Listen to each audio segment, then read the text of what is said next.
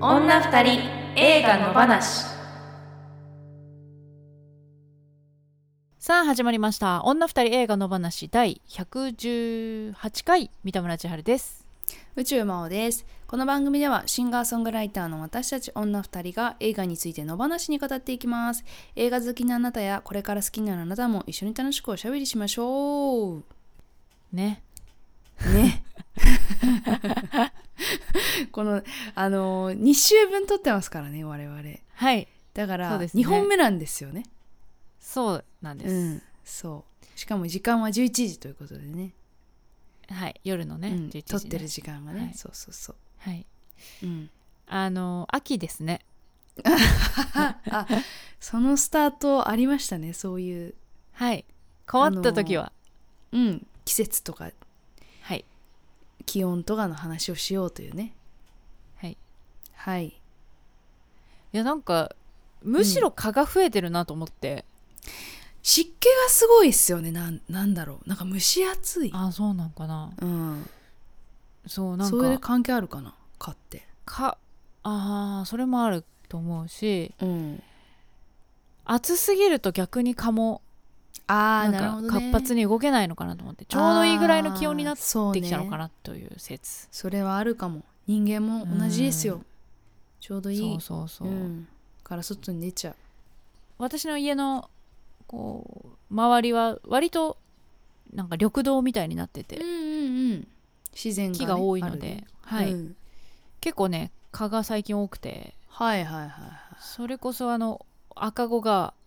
あの初めての虫刺されっていうああ かわいいなことがありましてねはいはい、でどうなるんですかやっぱ子人間供はってうん、あのね初めて知ったんですけどはい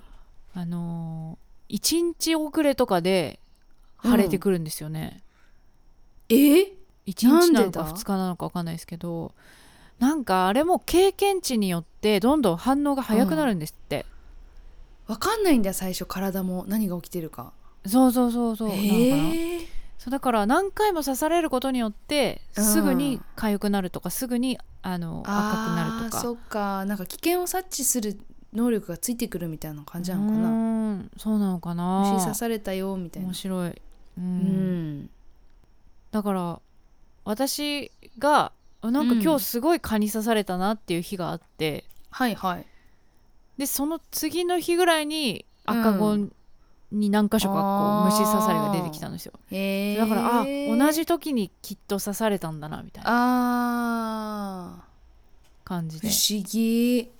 不思議ですよねうんうんなんかいろんなだから子供を育てるってなんかいろんうなんことをちゃんと勉強ししないといけないな、なんかそういう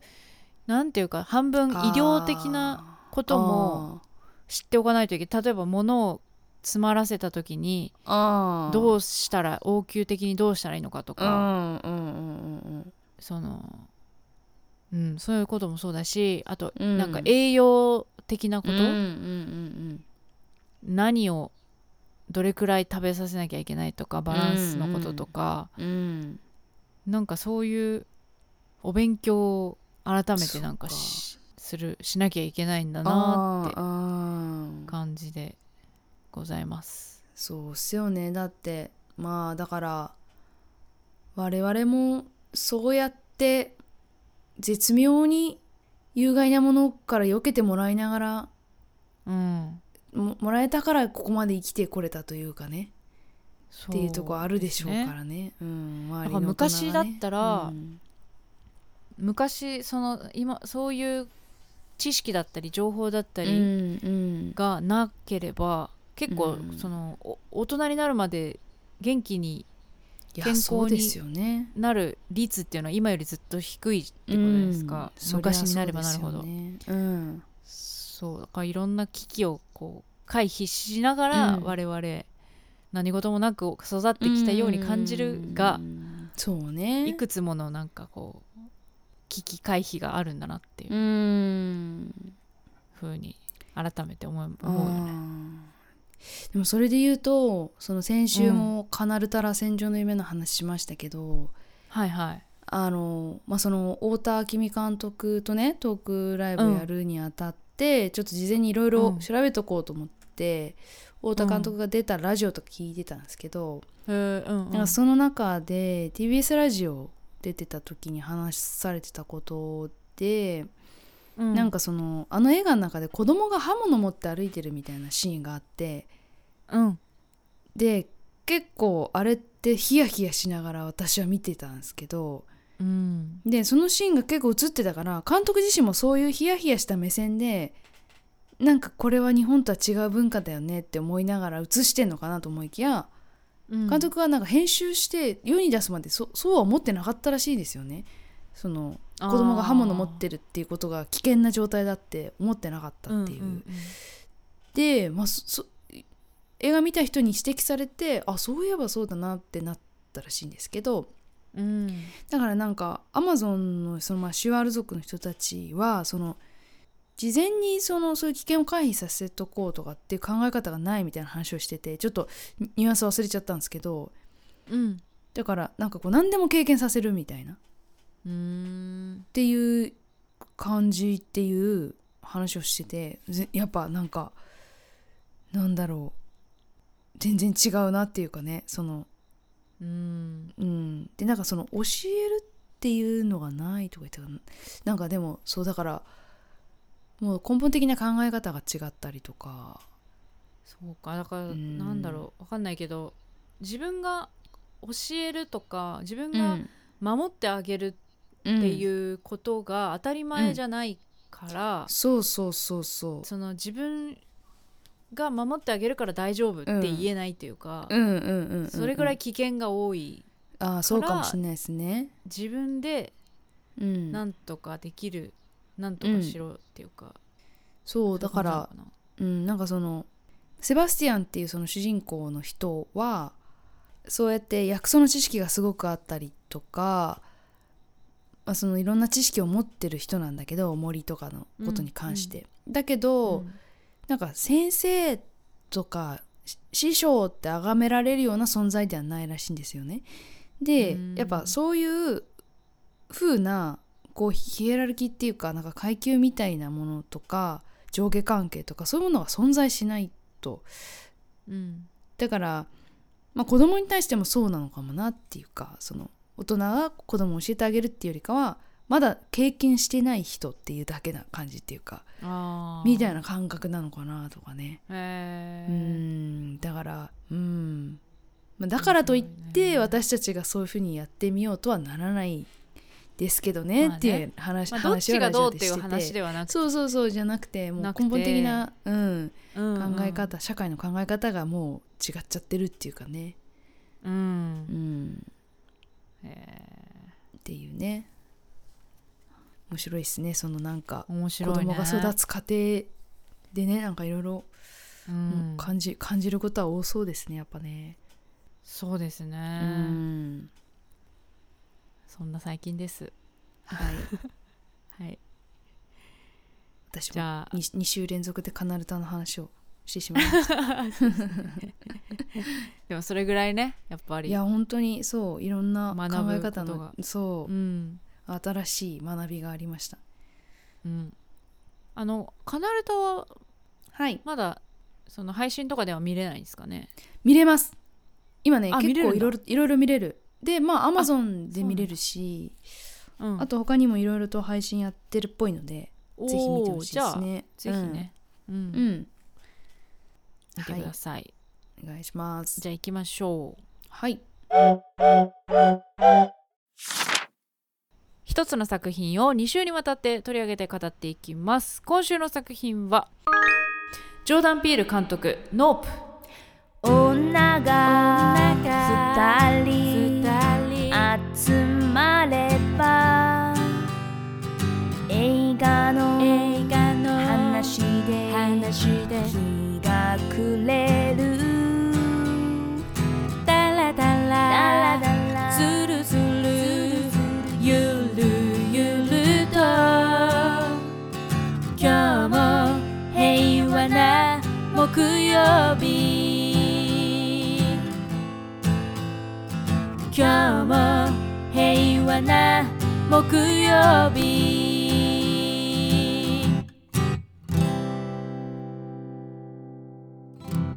ということで今日はノはーいプ後,、後編うん ですコーナせーいきたいと思います、はい今日は新コーナーです、女二人の名推理、えーうん何ですかこれってどういうことなんだろうとかはいどういうふうあの意味にはとかねそうそう読み取りましたか、っていうのをこう、勝手な勝手に読み取っていこうといううんコーナーです、はいはい汎用性のありそうなコーナーができましたそうですねはいはい今日のお題は垂直に立った靴に込められた意味は何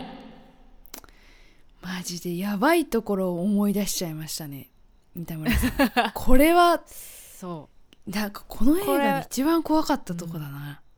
確かにうん、怖って思ったこれは大事なななんかうんあれですよね、うん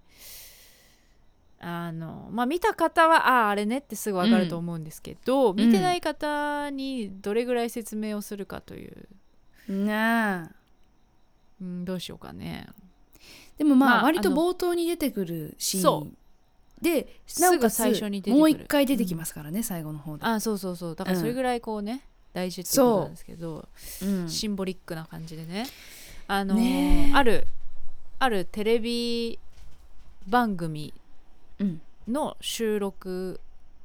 の現場セット、はいあれ何こうフルハウス的な番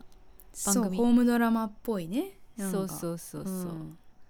の撮影現場である悲劇が起こるんですよ、まあそれは結構前えっ、と結構前に起きた出来事として出てくるんだけど、うん昔の、えーその悲劇が起きる中靴がねうんそうなのなんていうの靴って普通靴だけで垂直に立たないけれどもなんか立ってるんですよねそあれは女性もののうそう多分、う女の子のねパンプスみたいな、そううん、がつま先を下にしてつま先下でしたっけあれ違ったっけかかとが下だった記憶があるけどはそうかもしれないく記憶の違いがあるがでもどうですかね、うんそこに意味があるまあか倒どうか、うん倒れたうん人の横で垂直に立ってるとそでなんかううん何かあのウェブの文章を読んだのかなパンフレットかな、うんと分かんないけどそのその意味について監督も明言はしてないというらしくうんだからより答えが分からないからこそ想像できるかなっていう感じなんですが、ねえいやだから私三田村さんにこのお題言われるまで全くうん、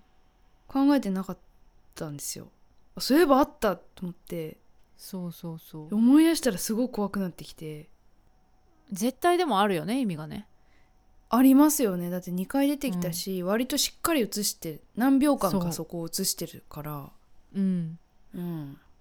いやだからあのシーンでその1回目あのその凄惨な事件が起きる現場うんからスタートするわけですけど、この映画そのうんそこが流れてくる時は恐ろしい部分しか見れないわけですよね。うんうんでちょっとうんうんねネタバレむずいですけど、まあ、後半はまたちょっとその先が見見れるわけですよねそあのあ事件の先がね。そうですうんねうんうんっていうだから1回目と2回目で印象がちょっと違うわけですよねあのシーンの。そうねうんでも2回目よりうん、凄は惨いなうんシそうねーンを確かにね長く見してるかあら、確かによね。怖いねそうねあの靴のその靴だけ映したショットは、うんあのーある人物の目線うんですよね、そうそうそうそうそうそうあ、ね靴が立ってるなぁとうん気づいちゃったと、うんうんだから彼がどうあーいう思い出とかそういうのもあんのかななんかだからその彼が気づいたんじゃないかな、これはなんか地球の力じゃないなみたいなおうで大人になってそれを利用するというか、ああいううーんことをするというか、ああいうイベントを作るうんうん何かこう超常的なことが起きてると、うんうん起きてるっていうそうねまあだからこれもかなりネタバレに近づいていっちゃうけどうんでそのそれを見てた人物がなんていうのかななんかその力を利用してこうなんていうのかな利用するじゃないですか最終的に利用利用ししててまああのー、うんお金を儲けようとするそうお金儲けなのかうんそう名声名声名声なのかねうん人を集めたりとかするじゃないですか。でそれって割とそその力とすごく強いあい近いところに彼はいる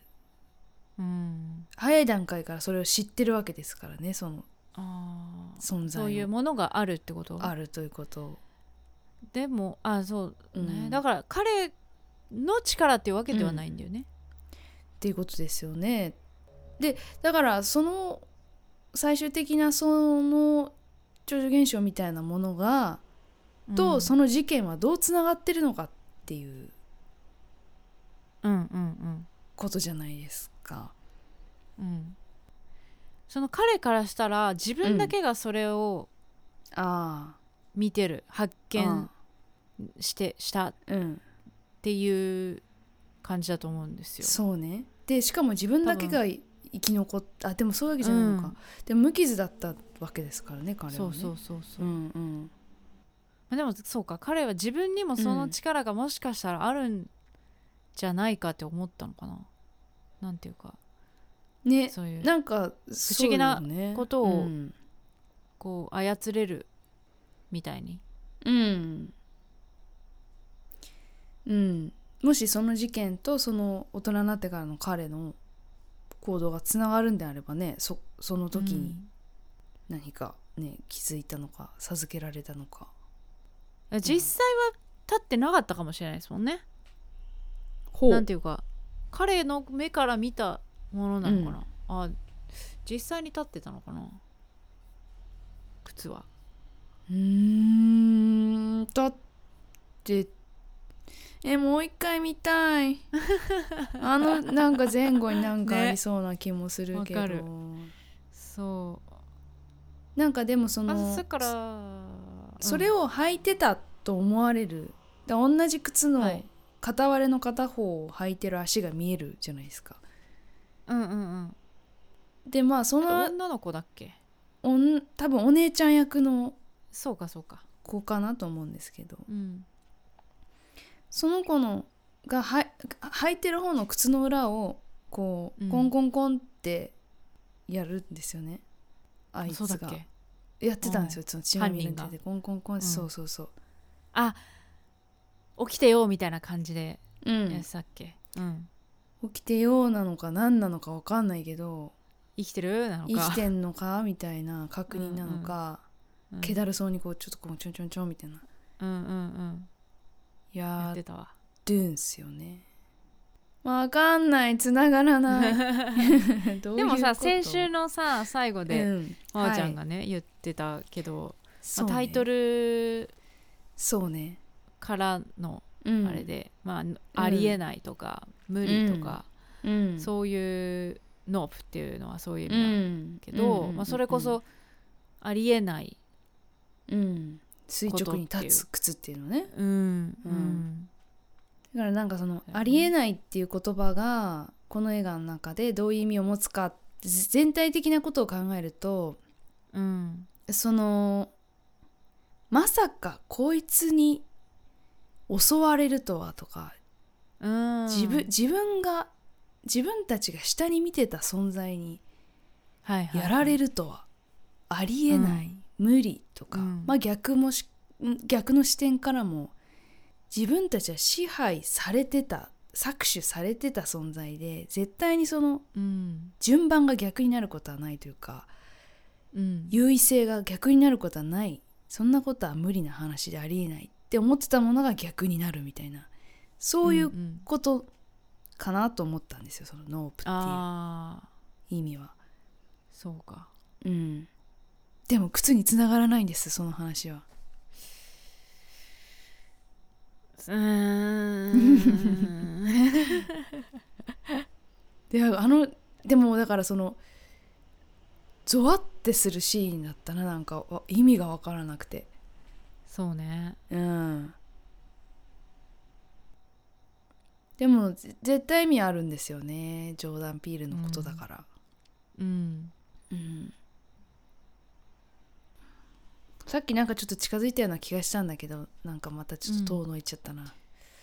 らそのえっ、と、それを見た彼うんうんが自分にはそういう力がある、なんなら自分がその靴を立たしてるぐらいの、あーっていうこともねなくはないうん、自分にはそういう力があると思ったうん出来事最初の、うん、うんきっかけとしてそっからっていうあーそうねだからあの靴はあの彼の隠された小部屋の大人になった時に作った小部屋に飾られてましたもんね、あの靴がね。うんうんねうん自分は特別だといううん象徴、あーなるほどねうん、でそれも込みでありえないんだけどね、うんうんうんうんうんうん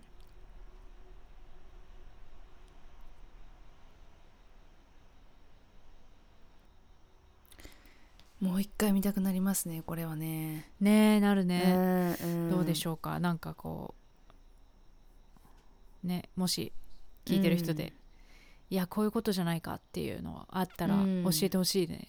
ねなんかこいっぱいやってそうみんなここのうん、この推察そうねねでもちょっとヒントなさすぎませんなんか確かにだかうん、らそれをその彼の人種的なことうんうんうんうんうんうんうんうんうんうんもそうねねきっとあるしね関係ありますよねやっぱねうんうんいやそうだからあのーホームドラマの設定もこうちょっと不思議じゃないですかその白人家族の中に一人だけアジアうんうん系の男の子がうん家族として存在してるっていう、なんか養子みたいなことなのかな、うん、ねえ設っ定としては、ていう設定うん、だかでっていうねら自分もその、うん自分もうんなんかこうペットのような感じでそうね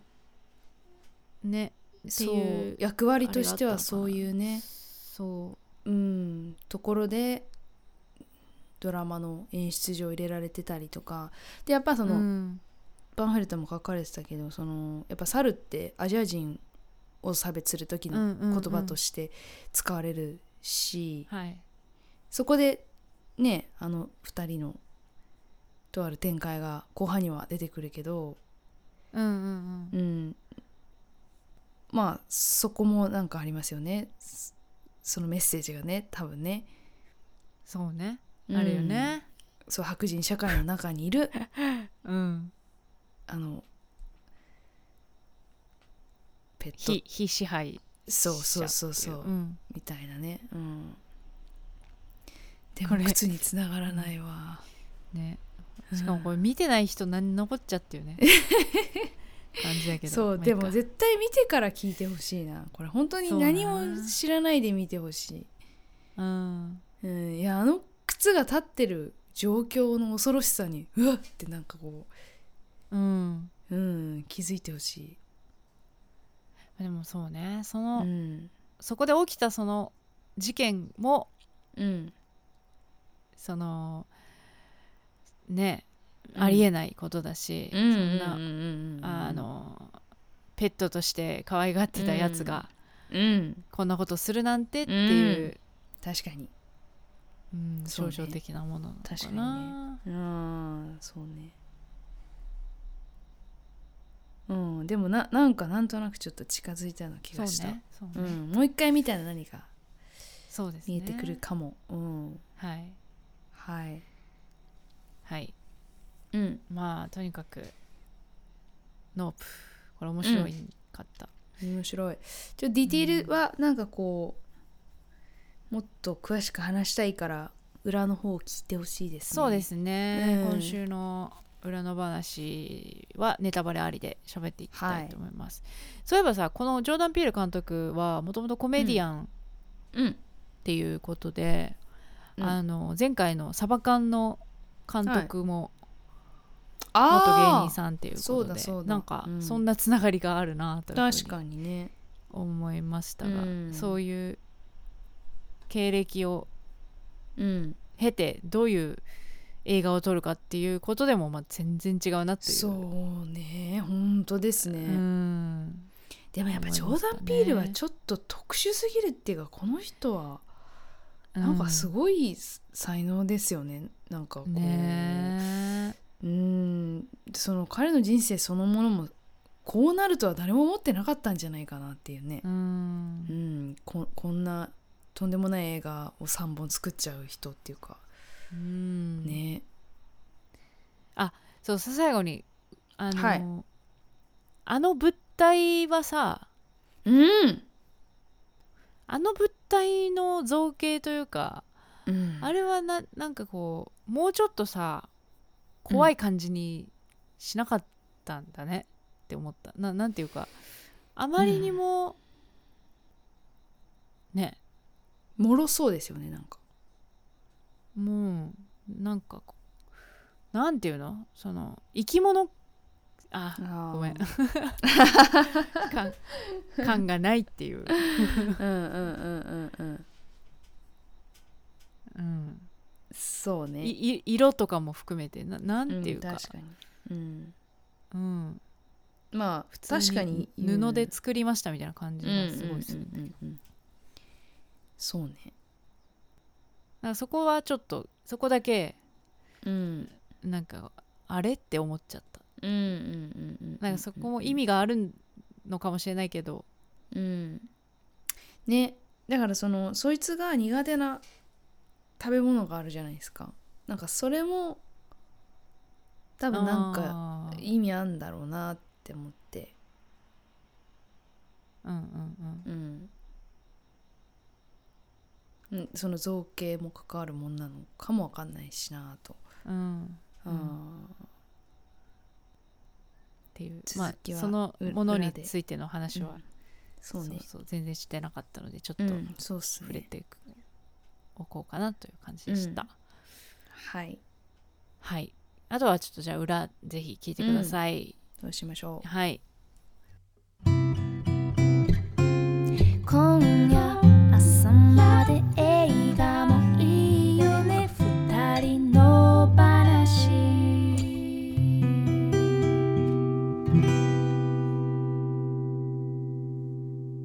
女二人映画の話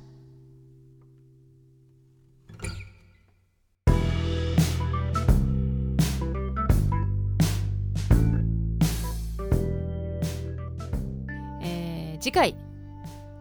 9月29日と10月6日分の作品はバルディミール・ヨハンソン監督「ラム」これも楽しみですねねえこれはこれ結構前から予告やってましたよねかかなう、うんん、なんかやばそうな映画来るなと思ってたうんうん、まあこれはどれぐらいノープはね全然ホラーと言いつつ怖くなかったんですけうんど、そうですねラムはもしかしたらちょっと怖いかもしれないけど、うん、楽しみですねうんなんか不穏不気味みたいな、不気味みたいなうね、んそうそうそうはいぜひ見ていただいて感想も送ってくださいはいこの番組ではあなたからの感想やご意見をお待ちしていますこの作品を扱ってほしいなどのリクエストも大歓迎ですし過去回の感想はいつでもお気軽に送ってくださいメールを採用させていただいた方には2人の話ステッカーをそのうち必ずお送りしますの で住所と本名も忘れずに送ってくださいメールアドレスは二人の話アットマーク Gmail.com ですこの番組はポッドキャストと YouTube で聞けますお好きな聞き方でどうぞ YouTube の方はコメントやチャンネル登録グッドボタンをお願いしますそして Twitter、Instagram アカウントフォローをお願いします、えーまた感想やご意見は「ハッシュタグ二人の話」をつけてぜひどしどしつぶやいてくださいそしてこの本編と合わせてさらに喋り足りないことを女二人映画裏の話として喋っていますこちらは女二人映画裏の話のノートにて音声配信中で1つ100円で購入していただくと聞くことができます安い今週は、うんノープネタバレありのさらにの話のトークをやっておりますのでまあこの映画はやっぱねネタバレしないと確信に迫れないのでぜひぜひうん裏の話聞いてみてくださいはーいじゃあ告知お願いしますはい、えー、っと、宇宙マンは10月1日に下北沢モナレコードでライブをします。あとは10月10日仙台行きます。10月26日は名古屋行きます。遊びに来てください。いろいろありますはあい、りますねあります。はい。はい、